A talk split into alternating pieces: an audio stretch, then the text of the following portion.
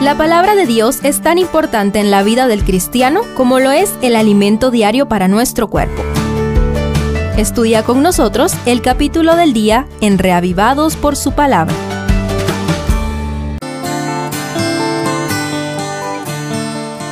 Juan 15 presenta el séptimo gran yo soy que define la identidad divina del Mesías.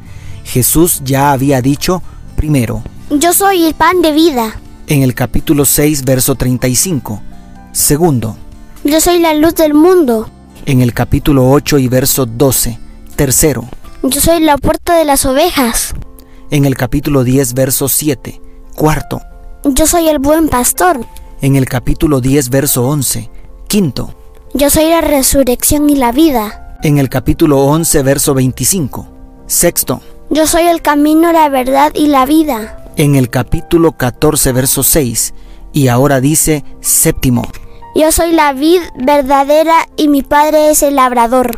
en el verso 1 del capítulo de hoy, definiendo la personalidad y roles distintos de las dos primeras personas de la deidad.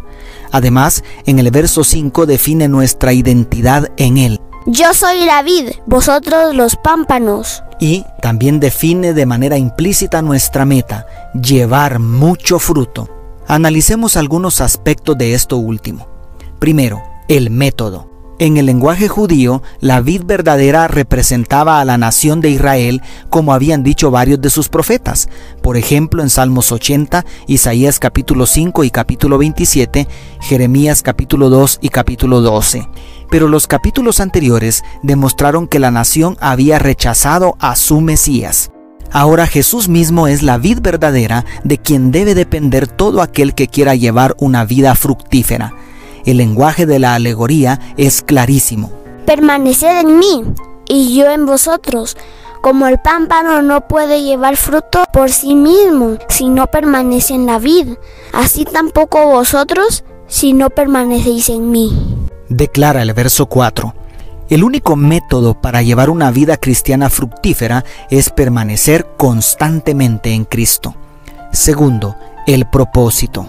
El maestro también define un sublime propósito para tener una vida fructífera.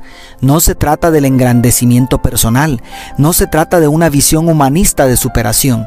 En el verso 8 declara, En esto es glorificado mi Padre, en que llevéis mucho fruto y seáis mis discípulos. algo mayor que nuestra vanagloria nos ha de mover a perseguir grandes logros, la gloria de Dios. Tercero, la recompensa. El Señor sabía que sus discípulos se preguntarían alguna vez, ¿de qué sirve servir a Dios si a veces el impío prospera más que el justo? Como había cuestionado también más de alguna vez el rey David. Así establece la más elevada recompensa en el verso 11. Estas cosas os he hablado para que mi gozo esté en vosotros y vuestro gozo sea completo. Ese gozo es la profunda satisfacción de hacer lo correcto, de no vivir para nosotros mismos, sino para la gloria del Altísimo. Se extiende a lo largo de nuestro peregrinaje por esta tierra y alcanzará su clímax en el reino de los cielos. Y, más allá de esa sensación de plenitud, el Maestro habla de la relación con Él. ¿Cuánto te inspira a procurar una vida fructífera ser tú mismo, ser tú misma, la alegría del corazón de Jesús? Y cuarto, efectos colaterales. La última sección del capítulo, desde el verso 18 hasta el versículo 4 del siguiente, el Señor habla abiertamente de los efectos colaterales de llevar una vida fructífera que glorifique a Dios. Si estamos en medio de una guerra entre el bien y el mal, ¿cuál será la reacción del enemigo y sus seguidores ante el éxito y la prosperidad del plan de Dios en sus hijos? El maestro advierte que sus pámpanos llenos de frutos serán aborrecidos por el mundo hasta el punto de ser perseguidos a muerte. Pero el anuncio anticipado nos asegura que Él siempre tiene el control.